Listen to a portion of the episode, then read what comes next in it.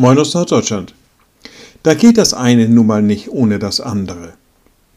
Viele Beziehungen gibt es im Leben, viele Dinge, die voneinander abhängen, die sich aufeinander beziehen, die voneinander auch so abhängig sind, dass das eine ohne das andere überhaupt nicht funktioniert.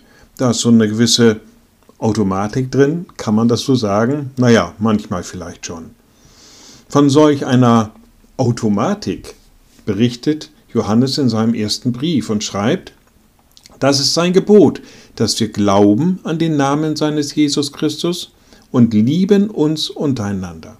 Glaube und Liebe, da geht das eine nun mal nicht ohne das andere. Vielleicht nicht in einem Automatismus, aber schon in göttlicher Sehensweise. Glauben und lieben, wir sind herzlich dazu eingeladen. Liebe Schwestern und Brüder, ich lade Sie ein zu einem kurzen Gebet und anschließend zu einem gemeinsamen Vater unser. Mein mächtiger Gott, guter himmlischer Vater, du hast uns in den Glauben hineingerufen, du bist uns darin nahe und wir dürfen an dich glauben, wir dürfen dir glauben in allem, was du tust, in allem, was du uns nahebringst in unserem Leben. Gib uns auch den Mut und die Kraft, nun auch zu lieben in deinem Namen deine Liebe weiterzutragen, deine Liebe nicht nur zu predigen, sondern zu leben.